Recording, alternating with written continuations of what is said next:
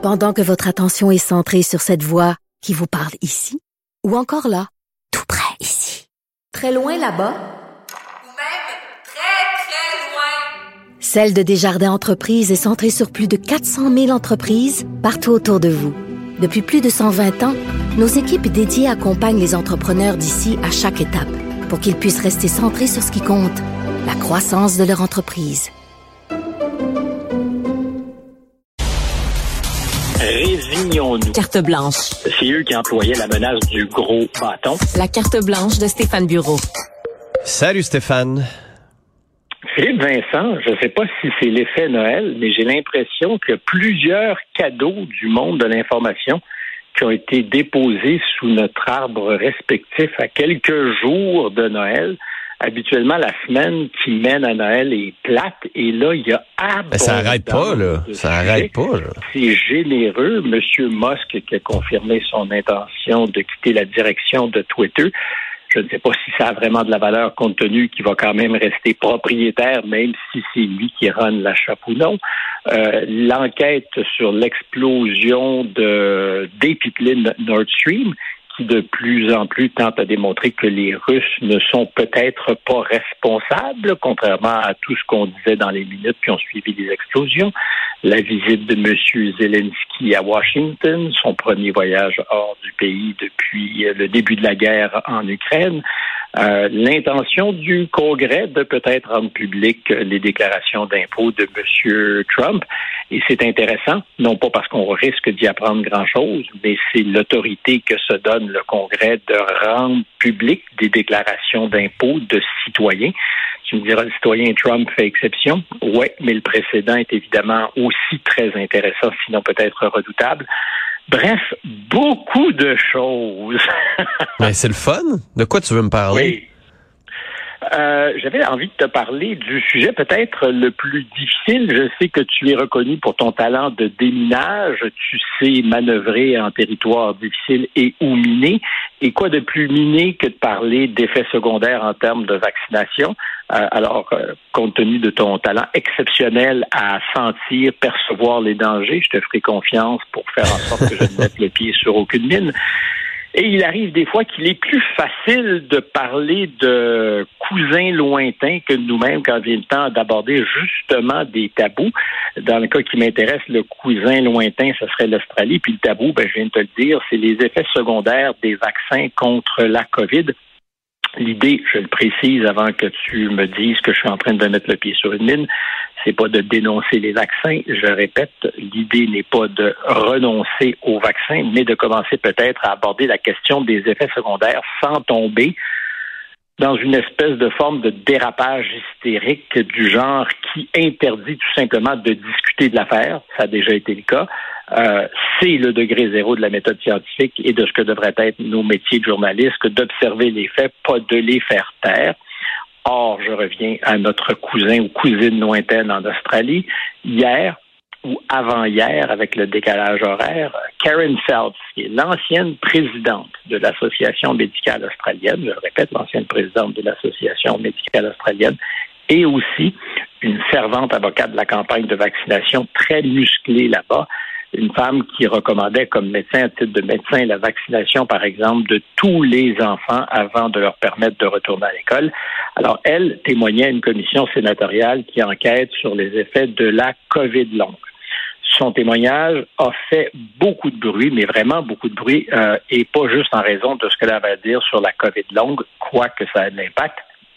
Et son témoignage, c'est le soupçon que je fais à distance, pourrait peut-être aussi devenir une espèce de point de bascule qui permettra à d'autres médecins de s'affranchir de, ce qu'on peut certainement appeler de l'omerta qui a régné sur toutes les questions liées aux effets secondaires de la vaste, évidemment, on le comprend pour de bonnes raisons, vaste campagne de vaccination qui a été entreprise rapidement, euh, à la vitesse de l'éclair, dirons-nous, euh, et aussi des autorités qui toléraient à ce moment-là très mal toute forme de dissension sur les vertus du vaccin. Euh, évidemment, tu le sais, je le sais, il y avait des circonstances exceptionnelles, mais ça a fait peut-être qu'on a tourné les coins ronds. Madame Phelps, euh, donc cette médecin, parle ouvertement ou parlait hier de censure de la profession en Australie. Je la cite en anglais d'abord, c'est important.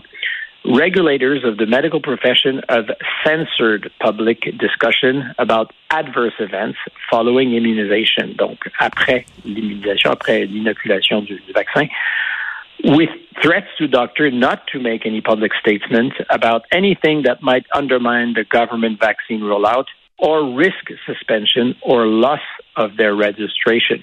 En substance, donc, les autorités qui réglementent la profession médicale ont censuré le débat public sur les effets secondaires en menaçant, en intimant les médecins de ne faire aucune déclaration qui aurait été susceptible de mettre à risque le bon déroulement de la campagne de vaccination. En Australie, des systèmes qui ressemblent un peu aux nôtres. Il y a ce qu'on appelle la Health Practitioner Regulation Agency. Son nom le dit, c'est l'agence qui encadre la pratique des professionnels de la Comme santé. l'ordre, euh, D'une certaine façon, euh, mais c'est c'est euh, c'est une, une organisation gouvernementale. Alors c'est pas nécessairement l'ordre des médecins, euh, pour ce que j'en comprends. Euh, encore une fois, là, je suis pas un spécialiste, mais ça encadre effectivement la pratique des professionnels de la santé, même des étudiants. Puis à la hauteur des chiffres que je regardais, ça fait presque un million d'individus, donc je doute que ça ne soit que des médecins. Euh, L'agence avait clairement indiqué que les médecins fautifs, donc trop bavards, se mettaient à risque de perdre leur droit de pratique et s'exposaient aussi à être traduits en justice. Alors, Mme Phelps a changé son fusil d'épaule ou peut-être son, son aiguille de bras euh, après qu'elle et sa femme aient toutes les deux encaissé des effets secondaires plutôt graves et directement liés au vaccin. Je rappelle, c'est une médecin. Euh, sa conjointe ne l'est pas, mais elle était assez à son chevet lorsqu'elle a eu des effets après la vaccination. Alors, je te fais l'économie de tous les symptômes qui ont été ressentis par, par la médecin et sa femme. On, est apparemment loin d'un épisode de fièvre banale. Euh, elle dit avoir rapporté euh, leurs deux cas auprès des autorités qui théoriquement font le suivi, sans jamais avoir de nouvelles ensuite. Euh, L'équivalent peut-être du fameux chèque qui s'est perdu dans mal. Elle estime que les effets secondaires anticipés par le corps médical n'ont jamais été le reflet de ce que la réalité empirique tendait à démontrer. C'est les incidents de tachycardie, par exemple, ne seraient pas l'affaire que des seuls jeunes hommes. C'est ce qu'on disait au début. En fait, la médecin dit qu'il y avait plusieurs collègues, spécialistes et généralistes, qui constataient toutes sortes de déviations, d'anomalies qui étaient simplement pas documentées ou rapportées. Et on peut le comprendre compte tenu des menaces, par crainte donc de ces représailles que faisait valoir le gouvernement. Euh, alors, le cadre réglementaire est certainement pas le même chez nous. Euh, je sais pas jusqu'à quel point dans ta pratique tu t'es posé ces questions. Moi, j'ai eu des discussions informelles avec des médecins, des cardiologues, qui m'ont dit avoir aussi observé des, des- des affaires un peu étranges, bizarres, souvent chez des patients qui venaient d'être vaccinés, sans pour autant faire de cas, probablement parce que tout le monde s'est rallié aux recommandations de l'OMS très tôt, qui disait que les bénéfices de la campagne de vaccination dépassaient largement les risques, et c'est très probablement une conclusion qu'on peut tirer. Soit, euh, est-ce que c'est une raison, par ailleurs, pour sous-documenter euh, les impacts ou choisir de pas trop en parler? Fait que parce tu penses qu'on aurait sous-documenté les effets secondaires des vaccins? là? Pardon? Tu penses qu'on aurait sous-documenté au Québec ou au Canada les effets des vaccins? Là? Je ne le dis pas. Je euh, retourne à ce que dit cette médecin dans un système qui ressemble étrangement au nôtre. Et je te disais, est-ce qu'il y a un point de, de bascule? Puis je vais aller plus loin parce qu'elle dit des choses. Mais c'est gros ce qu'elle dit. Là. Elle parle d'une censure d'État pour ne pas parler Ah, de ça sous peine de perdre les, la manée. Euh, il doit y avoir des médecins autres qu'elle qui ont vécu ça. Là. Tout à- ben, écoute, alors moi, je, je me fie, je me fie à ce que a déjà dirigé euh, de, de la profession là-bas euh, et surtout euh, à ce que l'agence disait, c'est-à-dire que l'agence a clairement, c'est pas elle qui l'invente, dit euh, que les médecins qui, dans les circonstances de la campagne de vaccination, seraient euh, trop bavards, pouvaient s'exposer effectivement à des, des amendes, à des poursuites devant les tribunaux et peut-être même à leur perte Mais de ça, c'est elle qui dit ça ou il y a une loi ou il y a un règlement ou il y a quelque chose qui, qui C'est le ce démontre? dit et c'est ce que l'agence a aussi dit. OK. Donc, deux choses. Elle, elle ne fait que rapporter ce que l'agence disait ou mena- menaçait, je ne sais pas si c'est le bon mot. Et encore une fois, pour comprendre le contexte, il faut savoir qu'à ce moment-là, euh, il y avait de bonnes raisons de dire il faut pas surévaluer les risques, puisque d'abord et avant tout, on doit vacciner. Euh, alors, je, t'invite à aller faire le, suivi. C'est intéressant, je reviens là-dessus. Est-ce que c'est un point de bascule? Est-ce que, alors peut-être qu'on pourra arriver à la conclusion que c'est une folle et que c'est quelqu'un qu'il ne faut pas écouter. Euh, j'en doute. Euh, moi, ce que je te pose comme question, c'est est-ce que effectivement il faut, dans des circonstances extrêmes, peut-être faire taire qui est euh, inquiétant ou plus inquiétant. Euh, c'est en tout cas une des choses que déplore justement le docteur Phelps, c'est que le fardeau de la preuve en matière d'effets secondaires a souvent été mis sur les épaules des gens qui disent avoir été affectés, plutôt que sur ceux qui produisaient les vaccins, les groupes pharmaceutiques, qui doivent évidemment démontrer hors de tout doute ce que sont euh, les, risques. et parce qu'il y, y, a un risque réel que ça puisse être mal rapporté ou sous-documenté. Et elle cite, entre autres, euh, puis je suis allé vérifier, les, chiffres de l'Institut Paul Ehrlich en Allemagne, qui se spécialise en pharmacovigilance et qui a commencé euh, à sonder à grande échelle des populations vaccinées plutôt que de dépendre uniquement des incidents rapportés. Alors, euh, eux disent, enfin, elle dit que le taux d'incidence serait d'à peu près 0,3 l'incident par 1000 doses, 0,3. Je suis allé voir certaines des communications de, l'Institut qui, qui est euh, tout à fait euh, réglo, euh, qui travaille main dans la main avec le gouvernement et qui documente toutes sortes d'affaires en matière de santé. Eux étaient plutôt, apparemment, ce que j'ai vu, à 0,2, en tout cas cet été, par 1000 doses. Est-ce que les choses auraient changé depuis? alors, on peut se dire, c'est peu. Mais si on considère qu'on est nombreux à avoir reçu trois, quatre et même cinq doses, alors l'évaluation du risque est un peu différente. À trois doses, si c'est effectivement 0,3 par 1000 doses d'incident, mais c'est peut-être une chance sur 1000. Si c'est 0,2 par 1000 doses, mmh, alors non, non, non, mais non, c'est 3, c'est 0,3 par 1000 doses. À chaque fois, c'est ça le risque. Là. Puis, puis si tu as reçu trois doses, ouais. les, les, les chances, évidemment, les, chances augmentent proportionnellement. Puis encore une fois, je tout ce que je dis, euh, c'est non pas de mettre dans la tête de ceux qui nous écoutent. Je reviens au départ de notre conversation. Puis si tu veux me corriger, je te laisse aller au bout de ta logique. Tu me dis quoi? Non, non, non, mais ce que, parce que ce que je disais, c'est que les proportions, techniquement, un, c'est les effets secondaires, c'est souvent avec la première dose. S'il y en a peu à la première dose, il y en a très peu à la deuxième. Puis que les probabilités par rapport à 1000 doses d'effets secondaires sont pas, se, se multiplient pas si c'est la même personne qui reçoit le vaccin. Ça, dépend évidemment de ce qu'on a le, même vaccin ou pas. Euh, ça peut être un Dans ce cas-là, c'est vrai. Euh, donc, parce qu'on a souvent recommandé des fois de changer euh, de, de, de, pharmaceutique, euh, de, faire des, combinaisons.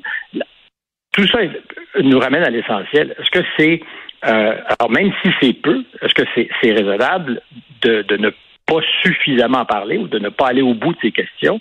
Est-ce que c'est utile de poser ces questions pour traiter les malades? Parce que je reviens au départ, la commission d'enquête en Australie apparemment faisait des recherches sur les effets de la COVID longue. On sait que ça existe. Alors, apparemment, il y aurait des, des cohortes de gens qui affichent les symptômes de la COVID longue qui n'ont pas eu la maladie, mais qui ont reçu le vaccin. Donc, évidemment, toutes ces questions euh, se posent mieux si on va au bout de l'exercice et on fait en sorte qu'on arrive à un point euh, important où on accepte peut-être que le vaccin était la solution, que c'est une partie de la solution, mais qu'il y a aussi des, des enjeux secondaires qui doivent être discutés et qui ne peuvent pas être euh, niés, ne serait-ce que parce qu'à partir du moment où on pose ces questions, ben, tout le monde a l'impression qu'on a été au fond du processus et qu'on n'a rien caché. Hmm. Euh, non, mais il y a eu des études, là, je veux dire, on en a vu récemment sur, euh, je pense que c'était les segments menstruels chez les femmes vaccinées là, qui augmentaient de façon importante. Il en tout cas, au Canada, j'ai l'impression que ces études-là sont faites. Là. Je regarde les chiffres. Là. Et tu sais qui les premiers ont été à même de détecter ça, c'est au sein, entre autres, des communautés acidiques euh, où euh, apparemment le, cycle menstruel des femmes est extrêmement surveillé. Euh, et c'est les premiers à avoir effectivement rapporté hmm. qu'il y avait quelque chose d'anormal. Alors, la question, c'est pas de faire peur à personne. La question, c'est de se poser la question, toi, moi, euh, et, tous ceux qui s'intéressent à ces choses-là, euh, de ce que peuvent être ces effets secondaires, euh, s'il y en a, de ce que on aurait peut-être, en tout cas en Australie, ça semble être le cas, intimé certains médecins d'être plus discrets sur ce qu'ils percevaient, parce que justement, on pensait que la campagne de vaccination et ses effets positifs euh, dépassaient largement les, les effets négatifs, les effets secondaires qu'il était peut-être préférable de faire taire. Moi, je pense que c'est jamais une bonne idée. Je pense qu'on on, on erre tout le temps quand on se met à dire qu'il y a des vertus à l'opacité. Euh, alors donc, je ne sais pas si ce témoignage fera la différence, mais il a fait beaucoup de bruit en Australie. Euh, peu chez nous. Euh, la suite de l'histoire, peut-être, ce sera que cet euh, médecin avait des casseroles d'accrocher. J'en doute. En tout cas, jusqu'à récemment, dans tout ce que j'ai vu, voilà quelqu'un qui était convaincu et qui est encore convaincu. Ça se définit pas comme anti-vax, loin s'en faut. elle a été vaccinée, sa, sa, femme a été vaccinée. elle recommandait que ça se fasse à grande échelle, y compris chez les enfants. Et aujourd'hui, elle dit, ben, s'il vous plaît, créons des conditions pour qu'on puisse discuter de tout ça, alors qu'on continue, et c'est normal à vacciner, puisque le virus n'est pas disparu. Bon. Stéphane, on se reparle demain pour une dernière de l'année. Euh, de dernière demain? Est-ce qu'on a congé vendredi? Ben, je t'annonce ça euh, en exclusivité à Cube Radio. Est-ce vrai? Ah oui. Salut, là. Bon, est-ce qu'on a encore tous nos membres, selon toi? Est-ce qu'on a marché sur des mines? J'ai senti à un moment donné que tu... Euh, tu me faisais reculer. Euh, non, non, non, non, de des mines. Non, non. Mais encore une fois, tout le monde est là. Le, temps est peut-être venu de ne justement pas avoir peur des tabous. Salut, à demain. À demain.